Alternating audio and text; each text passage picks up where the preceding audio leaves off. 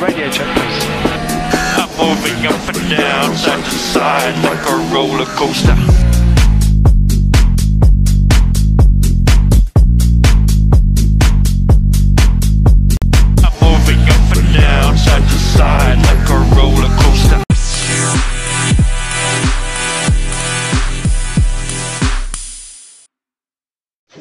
De Radio Check F1, bienvenidos a su podcast favorito de Fórmula 1, a una emisión más de este fabuloso podcast de los reporteros de sillón más famosos de su colonia, y lo dudo, pero aquí estamos presentes una vez más con ustedes, dándoles un fuerte abrazo desde casa.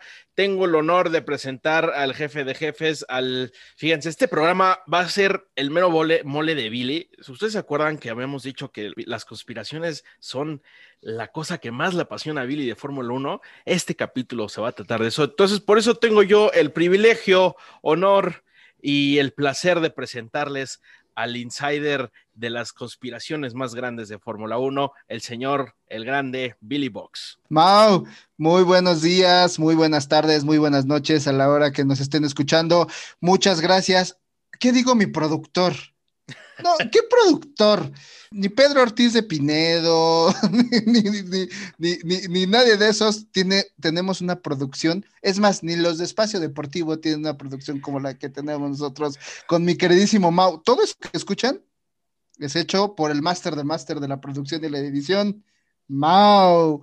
¿Cómo estás, amigo? Muchas gracias por esa presentación pues ahí le hacemos su luchita, esto de la producida, este, la verdad es que es algo que me apasiona mucho, este, gracias a todos que no se han quejado, o sea, nunca me han chulado, pero nadie se ha quejado, entonces pues es una buena eh, respuesta que han tenido, ¿no? Del programa. Pero bueno, darles las gracias a todos los que nos han escuchado a lo largo de este tiempo. Un saludo fuerte a todos nuestros queridos seguidores, porque me siento mucho si les digo fans, son seguidores y amigos de este programa.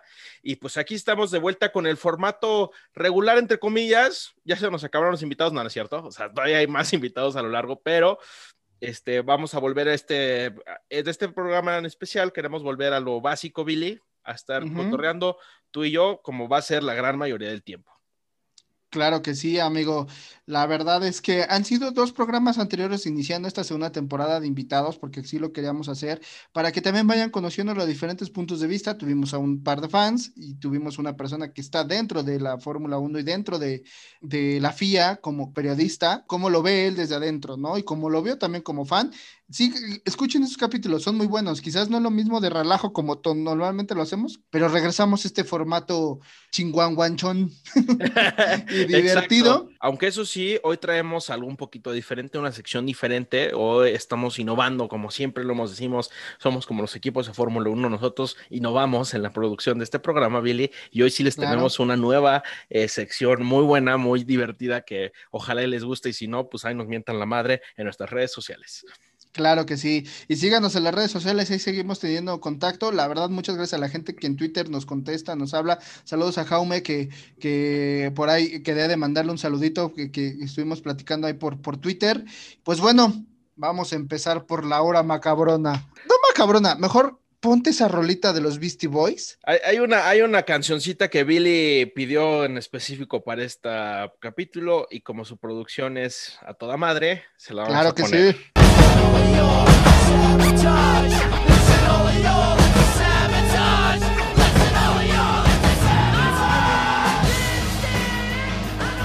Qué rolón sabotage de Beastie Boys y gracias a eso empezamos con esta parte que, mira, no es Halloween, pero sí es un, un tema medio macabrón porque imagínate tú, Mau, así, lo voy a hacer como cuando platicas este, los datos inútiles, así, de, de, de, así, vas a suponer que tú trabajas en una de esas fotocopiadoras, que tú eres el que atiende y que vas a sacar unas copias, pero eres un fan de Fórmula 1 muy chingón, así de que dices, güey, soy un pinche fan así de, de, McLaren, pero pesadísimo. O sea, soy ¿no? el güey de las copias de Office Depot. Exactamente. Un saludo si hay alguien que nos escuche que trabaja en Office Depot, un saludo a todos. Entonces llega una señora que se llama Trudy Coughlin a sacar unas copias y pues tú eres fan de Fórmula 1 y empiezas a ver esos documentos y esas copias así como que, pues, ¿por qué trae logo de Ferrari?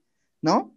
Y casualmente observas y ves información que se te hace muy raro. Son 700 80 copias Y de va a, pagar, información. va a pagar con tarjeta, con cambio, con efectivo, pues, con nada más para calar, porque 700 copias son 700 copias. Pues yo creo que ha de haber, ha, ha de haber sido ahí La un- tarjeta un- corporativa. la tarjeta corporativa, ¿no? Todo esto ocurrió en Silent Country, en el Reino Unido. Y bueno, esta chica, pues era nada más y nada menos que esposa de Mike Coughlin, jefe de diseño de McLaren. El chico este de las fotocopias, pues se pone a googlear, busca el nombre de Trudy Coughlin, dice, ay, a ver, espérate. Y como que medio se acuerda y se acuerda que Mike Coughlin es no sé qué, y se le hace raro este asunto entra a Google de nuevo y encuentra el correo de Stefano Dominicali. Todo esto en el 2007 y le llega el correo a Stefano Dominicali que una persona fue a sacar fotocopias con la información de Ferrari. El caso del Spygate o el Spygate como tal eh, implicó acusaciones del equipo McLaren que obtuvo información técnica confidencial de Ferrari Entonces, si ustedes ya se dieron cuenta, pues este capítulo se trata del famoso Spygate que ocurrió en esa época que ya nos dio la introducción Billy, ¿no? Hoy vamos a hablar justamente de eso, porque no todo es belleza, Billy, en Fórmula 1. De repente también, este, no todos son flores y no todo es normal.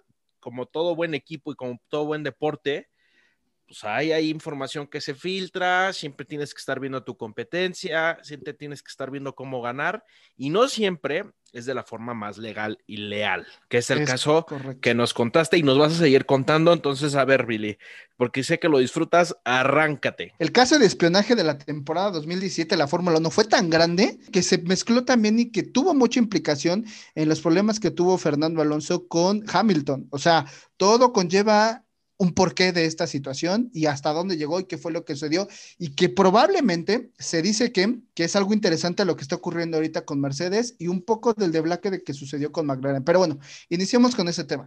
El caso original eh, implicó acusaciones hechas por Ferrari contra uno de sus ex empleados que se llama Nigel Stepney. Bueno, este ex empleado fue parte de toda esa dupla o todo ese dúo dinámico cuando estuvo este Ross Brown, eh, Michael Schumacher, toda esa época dorada, ¿no? Este cuate, Nigel Stepney, era un mecánico, o sea, era un mecánico de todo el equipo este Ferrari protegido por esa Ross Brown, ¿no? Y bueno, cuando acaba la época dorada en el 2006, que ya prácticamente se va eh, Michael Schumacher y pues viene un cambio completamente en el equipo, se va también, eh, se va Ross Brown, se van gente del equipo y prácticamente Nigel decía, pues bueno, pues yo quiero ser uno de los directivos. Antes era protegido de Rosbrand y se hablaba mucho de que era un cuate que era muy visionario, ¿no? Pero realmente el equipo no quería. O sea, eh, empezó a ser un tema más italiano, porque si recuerdas, estaba Jan Todd, este, Ross Brown y todos ellos, pues eran, no eran, no eran italianos como tal. Entonces Ferrari quería regresar al inicio y meter gente italiana. Esto fue lo que hizo y Nigel Stedney, pues era británico. Entonces él creía que pues anteriormente por ser protegido de Ross Brown, pues agarrar y que lo metieran y que fuera uno de los directores de carrera o de equipo o subir un nivel este, dentro del equipo de Ferrari, pero Ferrari no lo quiso así. Entonces él muy molesto. Ardido. Este, o sea, el, el vato era tóxico. ¿No? Pero espérate, las investigaciones empiezan así porque antes de que sucediera eso, él hace un comentario a Motorsport en una entrevista y el cuate este agarra y dice tal cual. No estoy contento dentro del equipo. Realmente quiero avanzar en mi carrera y eso es algo que, que, no está sucediendo. Me gustaría moverme a un nuevo entorno dentro de Ferrari, pero si aparece una oportunidad con otro equipo, definitivamente lo consideraría. A ver, Ferrari es un equipo que no le gusta que la gente, ni sus pilotos, ni gente interna, ni mecánicos, ni parte de todo el equipo hable mal de, Ferrari, ¿no? Entonces, pues bueno, eh, sabía que este John Stedney, Nigel Stedney, perdón, tenía información muy, muy, muy fuerte del equipo, ¿no? Entonces no le convenía este, liquidarlo, correrlo del equipo porque podría eh, pasar información, que eso no detuvo a este cuate. Pero cabe mencionar que Nigel Stedney era muy amigo de, de Mike Coughlin, ¿vale? Mike Coughlin es uno de las personas que está dentro, en ese entonces, del equipo de McLaren y que llevaba toda la información técnica. Entonces, Nigel Stepney le pasa información a Mike Coughlin y Mike Coughlin manda a su esposa a sacar copias de toda la información del auto del 2007. ¿Vale? Entonces yo, el chavo de los, del Office Depot, me entero, consigo el correo y le digo, señor, le están dando, le están pedaleando la bicicleta. Es correcto. Entonces, pues se le hizo raro, lo escala y, em- y a- empieza una investigación, pero hasta ahí no, hasta ahí no, no, no está el tema. Nigel Stedme, en mayo, viene el- una, empiezan las carreras y se dan cuenta que en el piso del box de Ferrari hay un polvo blanco, ¿vale? Entonces ese polvo blanco estaba dentro de, eh, no era cocaína, ¿eh? era un polvito blanco específico, sí, sí, sí. Nel, no es coca, es harina. Sí, no van a creer que era cocaína, que no, no, no, era un polvo blanco que afectaba a la bomba de combustible. Bueno, empieza a hacer la investigación la FIA y empieza a hacer investigación la gente de, Ferrari y se dan cuenta que Nigel Stedby trató de sabotear el auto porque estaba muy molesto. Entonces, bajo esa investigación, logra liquidar a Nigel Stedby. Conforme va pasando el tiempo, Ferrari eh, abre una investigación junto con la FIA porque ya con esto de Nigel Stedme se le empieza a hacer match a, los directivos de Ferrari, a Stefano Domenicali a toda la gente y dicen, a ver, me llega un correo que una persona de nombre Trudy sacó copias y empiezan a hacer la investigación. Posteriormente encuentran que Mike Coughlin era el esposo, que era parte de McLaren, y empiezan las denuncias de robo de información. Estas denuncias fueron objeto de acción legal en Italia y una investigación de la FIA. El caso fue tratado por la alta justicia de Inglaterra y se abandonó después de que Ferrari llegó a un acuerdo con, con Coughlin. Hace rato mencioné Alonso, Hamilton, problemas. ¿Recuerdan esos problemas que tenían ellos?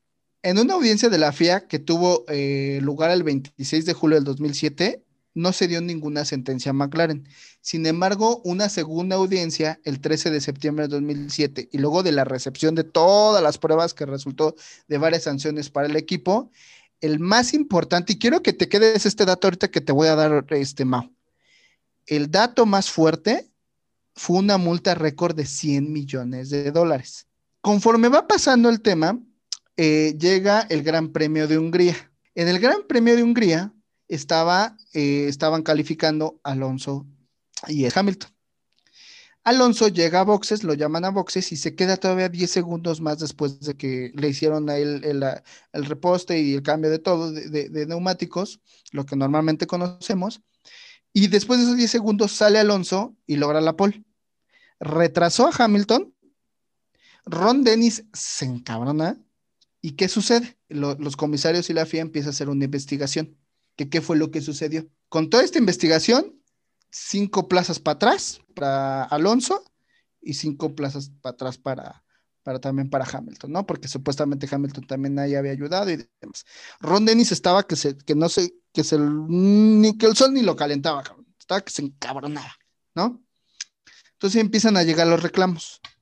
Y Alonso le dice, si tú continúas con esto, soy capaz de ir a la FIA y hablar referente a la información que tienes del coche. Ya se había dicho la multa, ya estaba todo eso y demás, ¿no? Posteriormente, amigo, Ron Dennis comete una estupidez. Habla con Max Mosley. Max Mosley en entonces encargado de todo el tema de la FIA y demás, ¿no?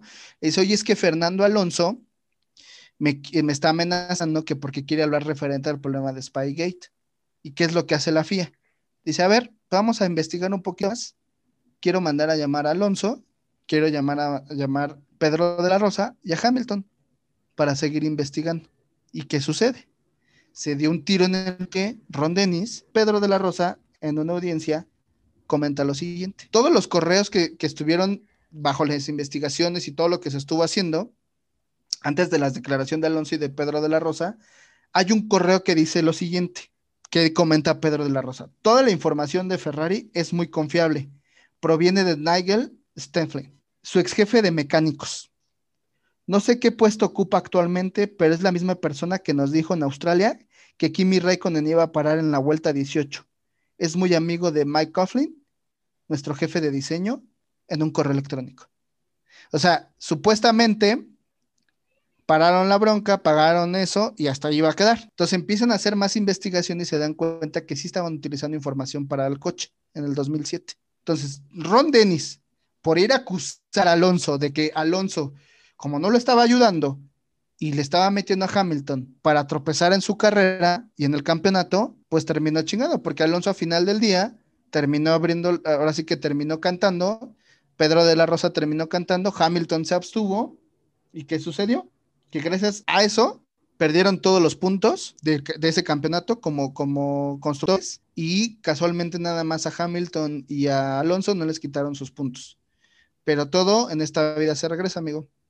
Porque en el 2007 terminó siendo campeón Ferrari y lastimosamente Fernando Alonso en esa época sale de McLaren.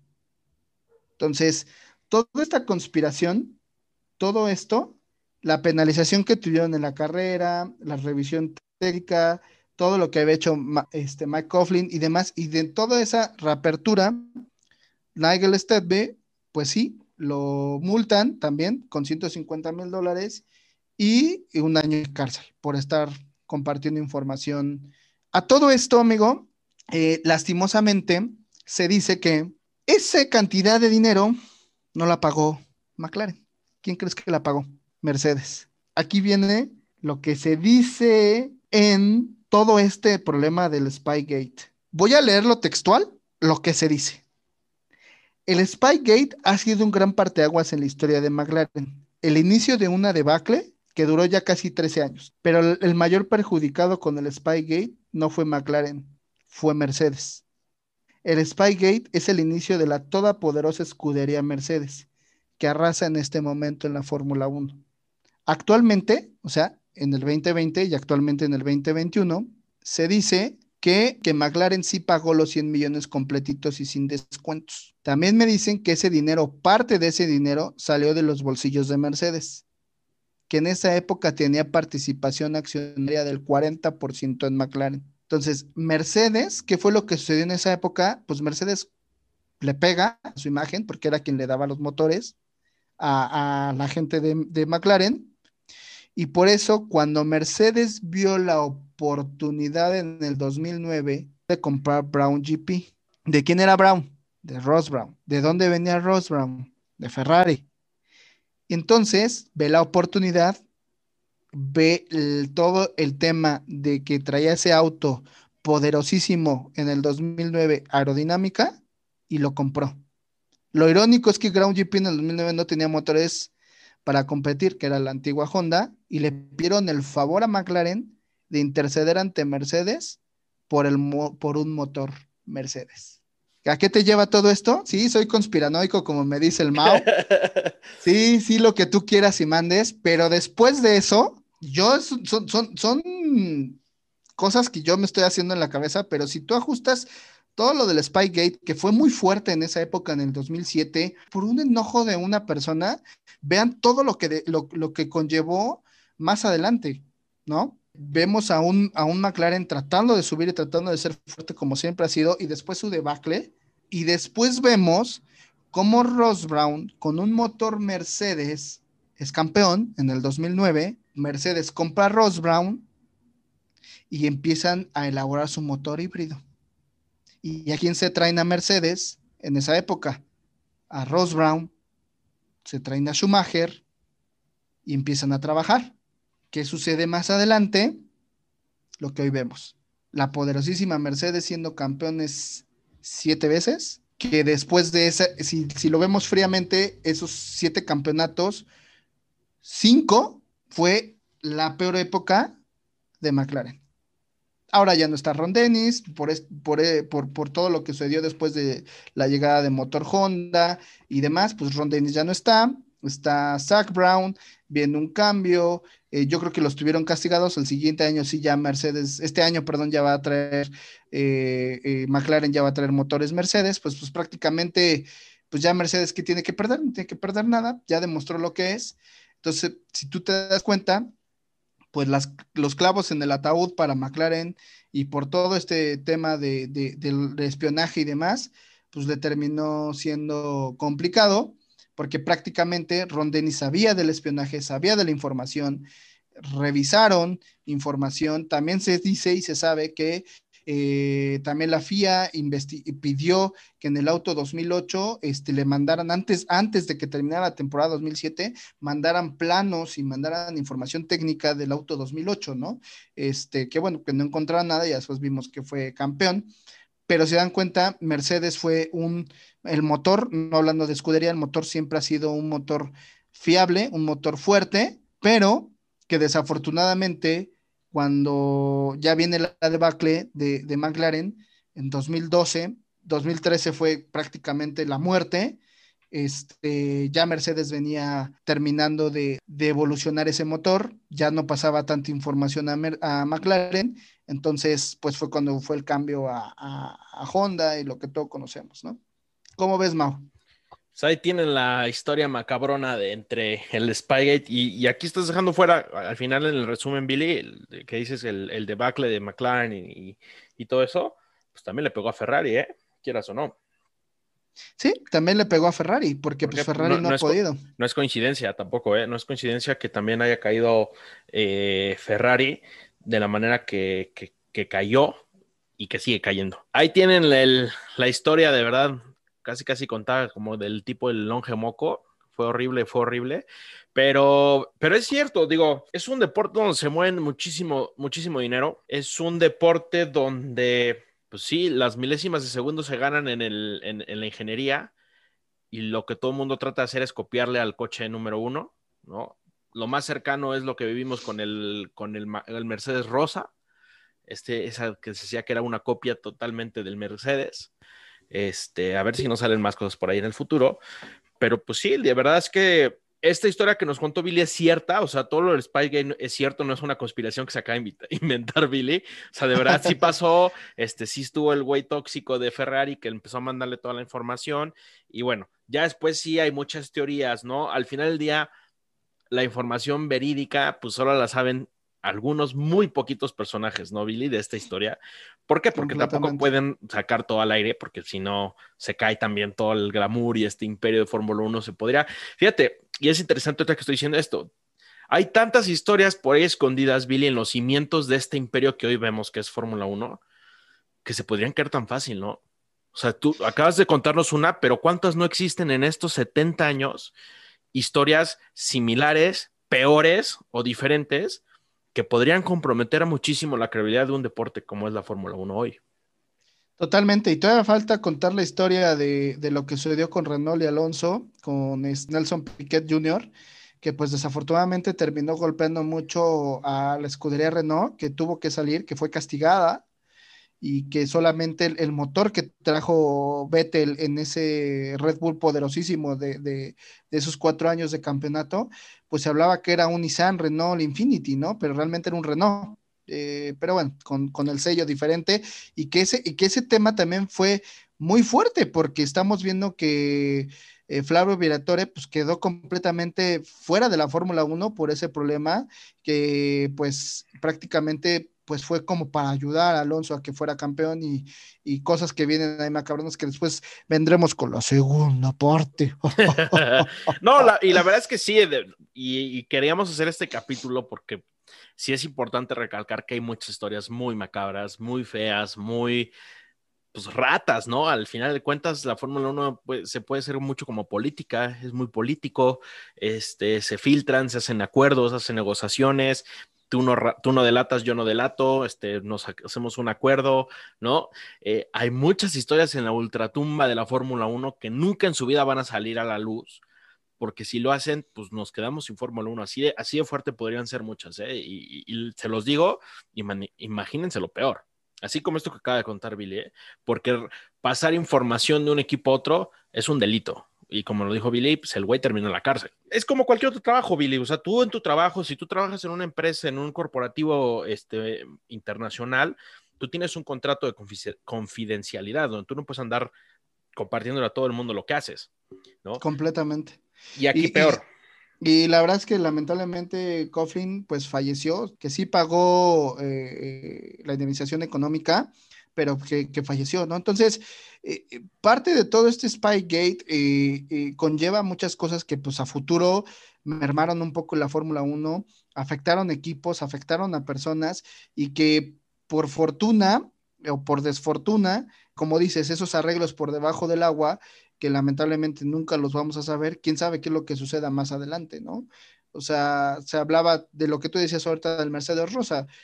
Pues nunca sabremos si realmente pasó y a lo mejor a los dos años nos enteramos que pues Es sí correcto. pasó por ahí algo, ¿no? Es y, y correcto. merma, y merma el tru- y y merma todo lo que hacía el equipo, ¿no? Pero, pero bien o mal. Pero es parte Fórmula- de lo bonito de la Fórmula 1. O sea, porque es parte Correcto. de su naturaleza. O sea, no estamos hablando de algo único, un caso aislado, no. Ya viene en el ADN de la, de la Fórmula 1 todos estos temas macabros que te, que te encantan, que son parte de, o sea, es parte de su ADN y es parte de lo bonito de decir, no manches, ¿cómo un güey tan tóxico de Ferrari le pudo dar en la madre a una institución como McLaren? Completamente, y, y que cómo se, cómo fueron las cosas, ¿no? O sea, eh, una, un chavo que fotocopiaba se dio cuenta fan de, de, de O sea, McLaren. ¿cuáles, son las, ¿Cuáles son las posibilidades de que el güey de Office Depot conozca de Fórmula 1 y se ponga a buscar? O sea, porque igual conozco Fórmula 1, pero digo, yo qué chingados me estoy metiendo, yo por qué tengo que avisarle a Stefano Domenicali, yo por qué voy a andar buscando su correo. El, el chavo lo hizo. O sea, son azares del destino muy locos, donde todo se conecta para que pff, haya, bueno, haya pasado lo que pasó. Yo espero que McLaren o Ferrari le haya dado pase de por vida, ¿no? Porque Pues ese chavo se merece las palmas de todo Ferrari, sobre todo. no, sí, completamente. Y como una sola cosa destapa todo lo, lo, más fuerte, ¿no? Entonces, es uno de los temas de Spygate o, o, o de conspiración o de sabotaje que, que, más fuertes y que más se han escuchado. Después vendrá el tema de Renault, que platicaré yo creo que en los siguientes programas, que también fue un tema en ese Gran Premio de Singapur, que está bastante interesante. Y, y, también lo hemos visto, ¿no? O sea, lo vimos también con Senna y Prost cuando chocaron, o sea, como la política y todo eso, pero son, es parte de este mundo que, como decíamos la semana pasada con, con Jaume, pues no todo es bonito, ¿no? También hay cosas atrás que dices, eh, no es el glamour que vemos en las carreras como tal. Todos los Sí, de que la neta no está padre, o sea, dices, "Uy, no está padre que seas tan rata, que seas tan tóxico, que seas tan, tan engañoso y que quieras ganar. eh, digo, en este mundo donde todo quisiéramos que todo fuera legal y limpio y que realmente gane el mejor, pero pues no pasa, así no es la vida real. O sea, no pasa en el deporte, no pasa en la vida, no pasa en el trabajo, desafortunadamente, pero, insisto, es parte de la- el ADN de la Fórmula 1.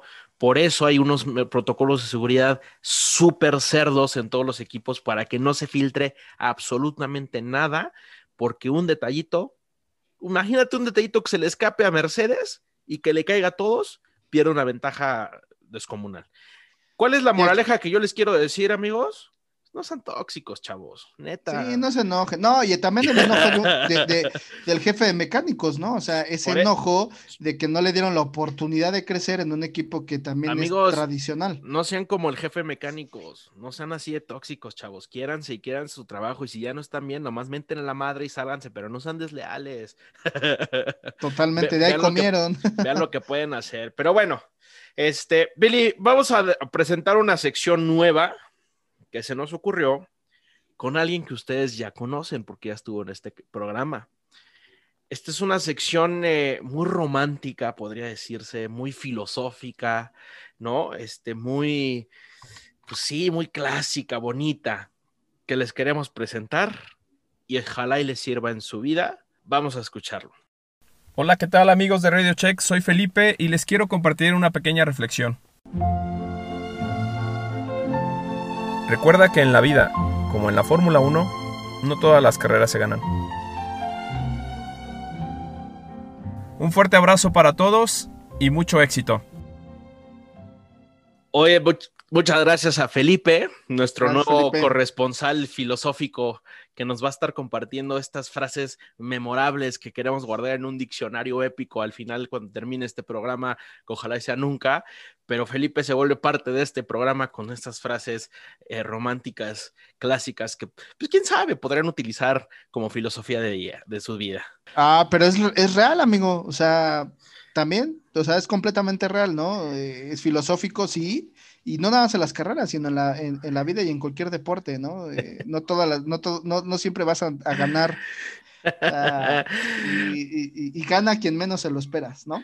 Bueno, Billy, pasemos antes de que se nos acabe el tiempo a dar las noticias que pasaron esta semana, qué ha pasado. La verdad es que no ha pasado mucho, ¿no? En el mundo de la Fórmula 1.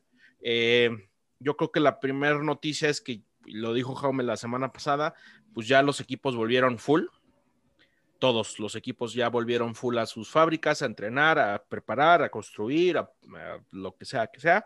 Este, ya se acabaron todas las vacaciones habidas y por haber.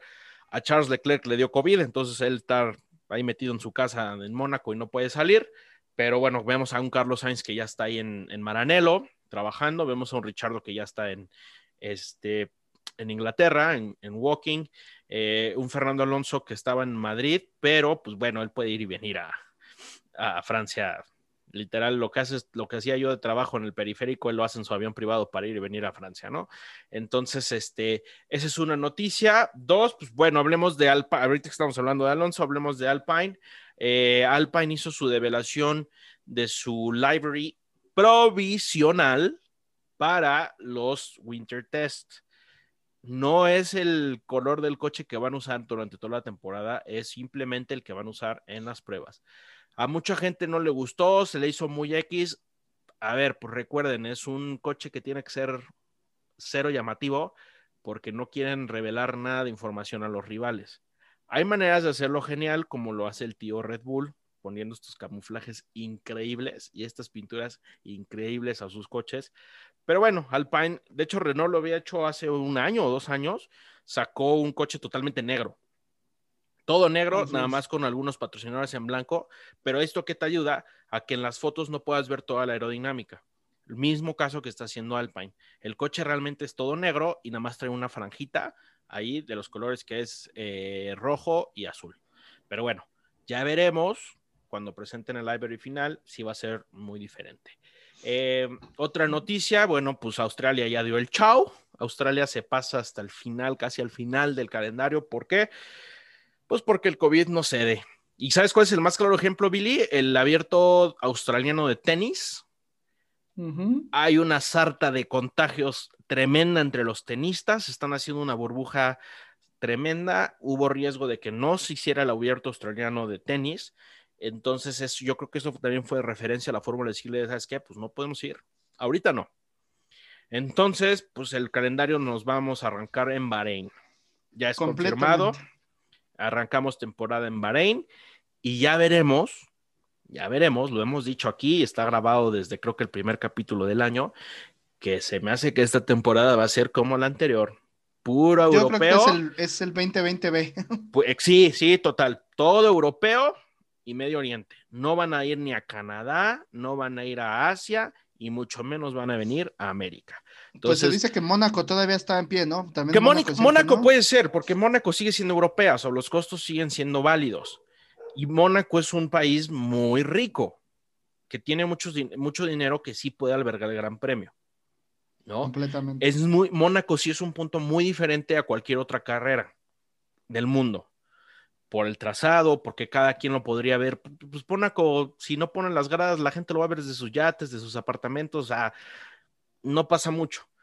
Pero, pues sí, insistimos, lamentamos romperles su corazoncito a todos los, nuestros amigos que nos escuchan en México, pero yo honestamente dudo mucho que en octubre tengamos gran premio. Sí, la- lamentablemente no creo que exista Gran Premio de México, las vacunas van a tardar y bueno, no entramos en ese tema.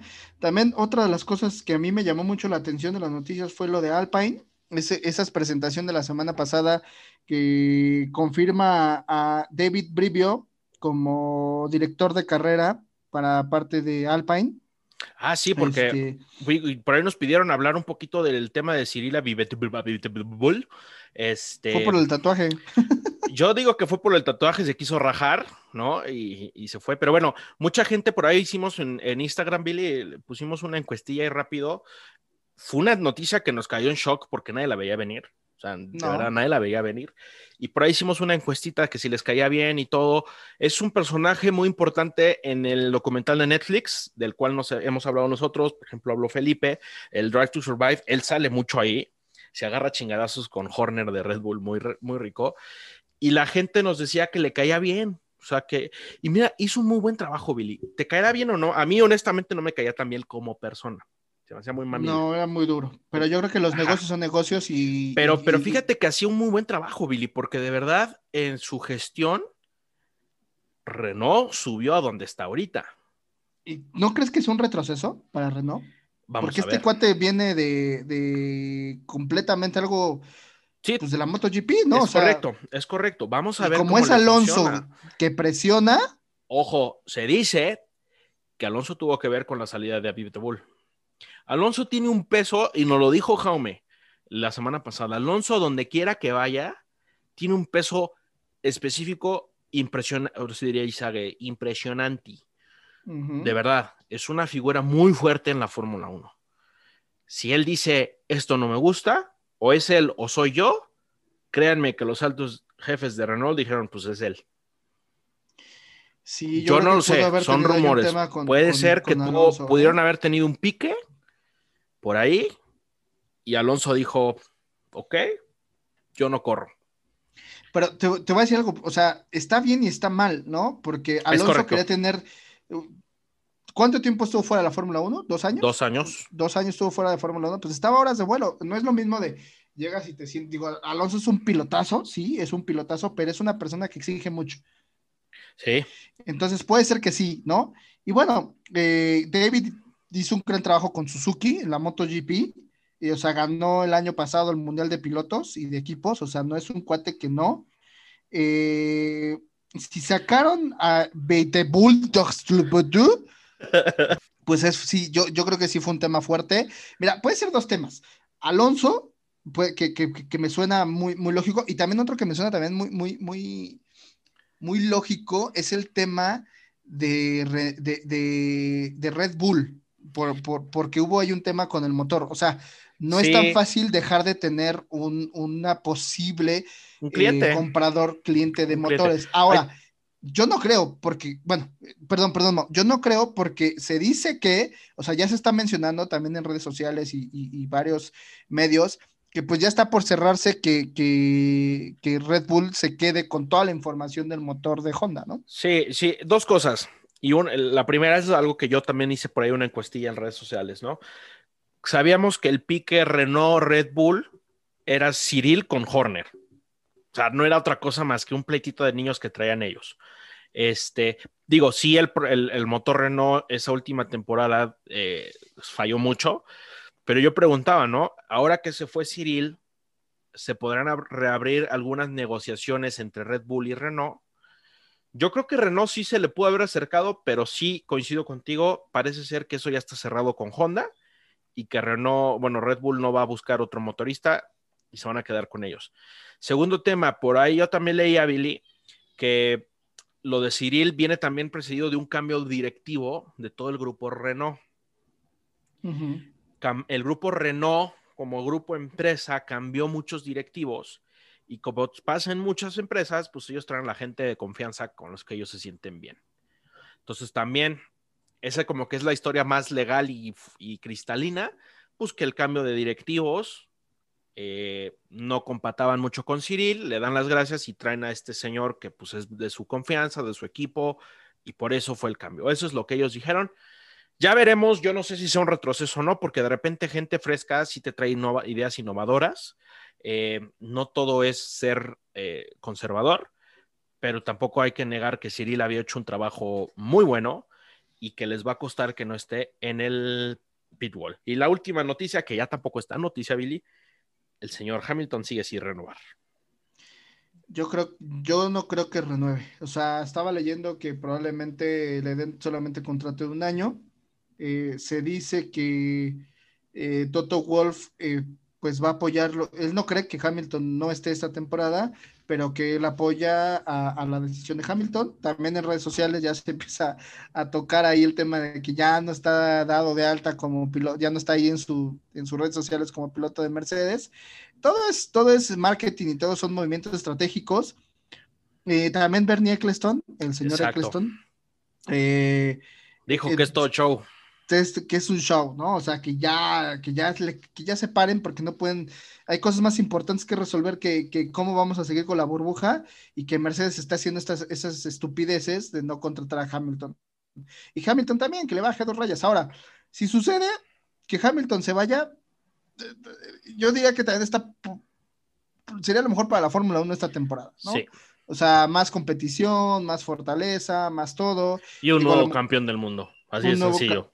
Un nuevo campeón del mundo, este, y, en ese sentido, pues estaríamos avanzando con, con, con la Fórmula 1 un poquito más, este, pues más, más diferente, ¿no?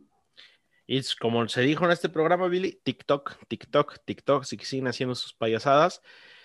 Los demás equipos ya están avanzando con sus dos pilotos y Mercedes solo tiene un tronco eh, nórdico que está ahí sentado, que no sirve para nada. Y el tiempo corre, Billy. Y el tiempo corre y si no está Hamilton o Russell, que parece bueno, sería el sustituto natural, caso de que no firme, no están ahí para trabajar y están perdiendo días y días y semanas y semanas de trabajo. Entonces, vamos a ver en qué queda. Este, es difícil saber si va a firmar o no, porque sí, como dices, eh, hay gente que te asegura que esto es un tema mercadotécnico y que sí va a firmar, pero también hay gente que te dice, pues la verdad es que no se, no, no se arreglan y no se arreglan y no se arreglan. Y coincido, que dejen de hacerle sus payasadas y ya, nos dejen eh, celebrar en paz que no va a estar. Oye, ¿cómo, ya nada más para cerrar, ¿cómo ves el ataque psicológico que está haciendo Max Verstappen sobre Checo y, y su jefe? Se están dando unos madrazos ya ricos, ¿no? Desde, desde ahorita ya se están, no, pero Checo le viene valiendo madre. Eh, yo he visto historias de Checo donde pues, a campal, ¿no? Este, súper tranquilo. Oye, vi su casa, no sé si viste una historia donde está su casa haciendo ahí bicicleta y tiene sus trajes y sus, y sus cascos. Está muy bonita su casa, pero bueno, ¿quién chingados está hablando de la casa de Checo Pérez? Este, te voy a decir algo. A Max se le está haciendo así.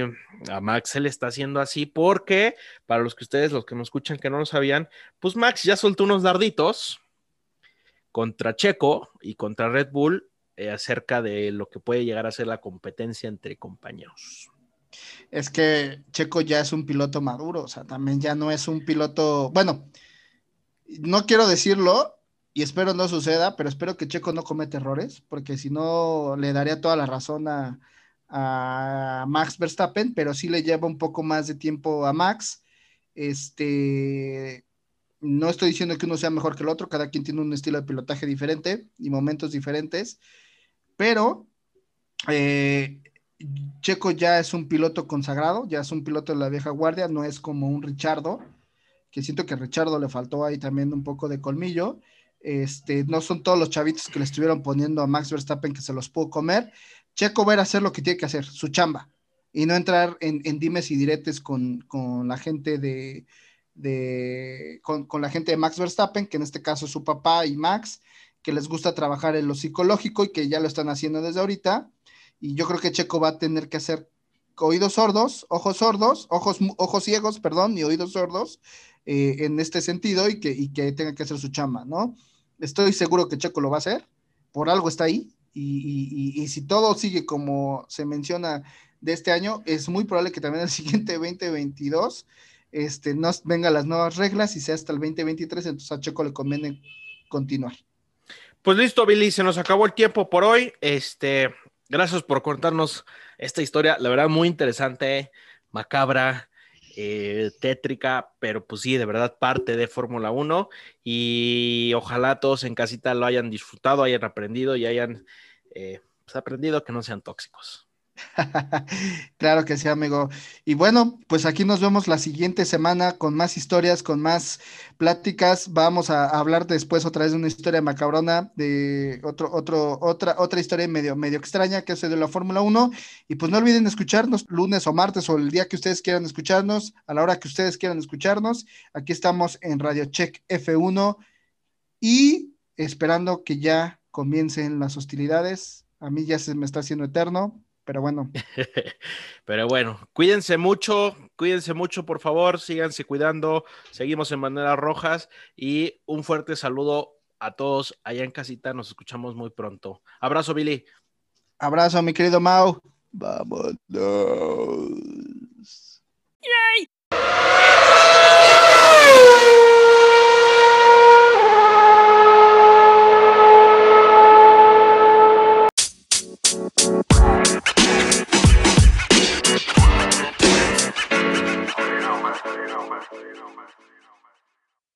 Lo estoy dejando grabar porque voy a hacer una sección de bloopers bien interesante porque va a ser todo de Billy, va a ser va a ser todo el tema con Vamos a empezar otra vez. Sí.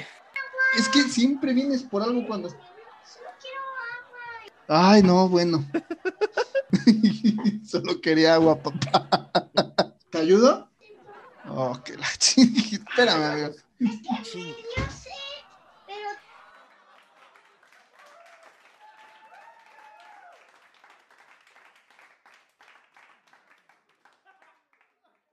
Fórmula 1.